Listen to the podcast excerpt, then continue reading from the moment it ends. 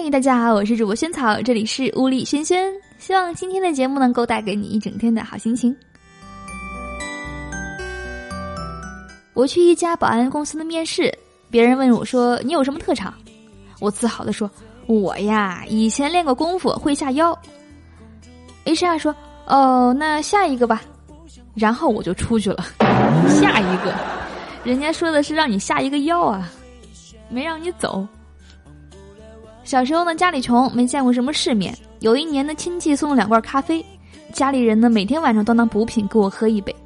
后来长大了，好不容易才找了一份上夜班的工作。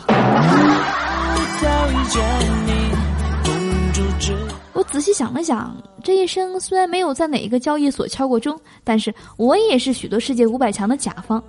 那个排名第一的，我也就是用它来解决一下零食、洗衣粉什么的。那个排名第三的，我开车进入他们的核心区都懒得下车，淡淡的摇下车窗，让他们的员工为我服务，说九十七加满。很多公司我都跟他们签过合同，懒得看条款，就默默的点一个同意。看来你只是一枚普通的网民罢了。两个新生见面，一个说：“哎，你们班女生多吗？”另一个回答说：“我们班女生都是成吨计的。”哎呀，我去，这么爽！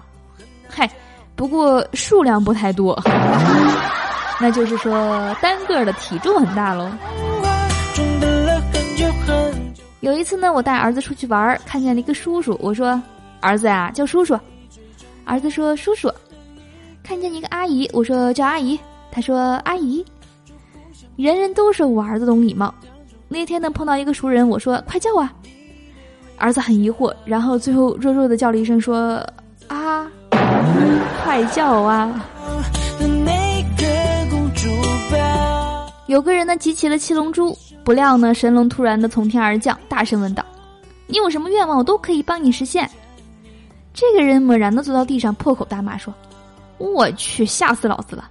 然后他的愿望实现了，真的被吓死了。刚接到一个电话，电话那头呢，一个低沉的声音说：“你老婆在我手里。”我大惊失色的说：“你是谁？为什么你的手会那么大？为什么我老婆会在你的手里？”今天呢，在肯德基吃饭，邻桌呢有对男女在秀恩爱。男的说：“亲爱的，昨晚你太累了。”多吃点鸡腿补补吧，女的说不要啦，人家会胖的。男的说我不在乎你胖，女的说，可是我老公会在乎的呀。哦，看来这俩人有情况。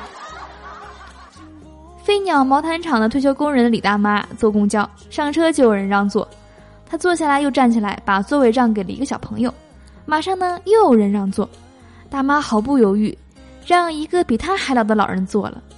大丫头来，机长的目光纷纷让座。大妈说：“哎，上班族不容易，把一男一女两个疲惫的年轻人都按到了座位上，最后才安心的坐定。就这样，李大妈一家五口都找到了座位。最后一句亮了：宁拆十座庙，不毁一桩婚。这句话从本质上来讲，就是欺负和尚老实吧。嗯。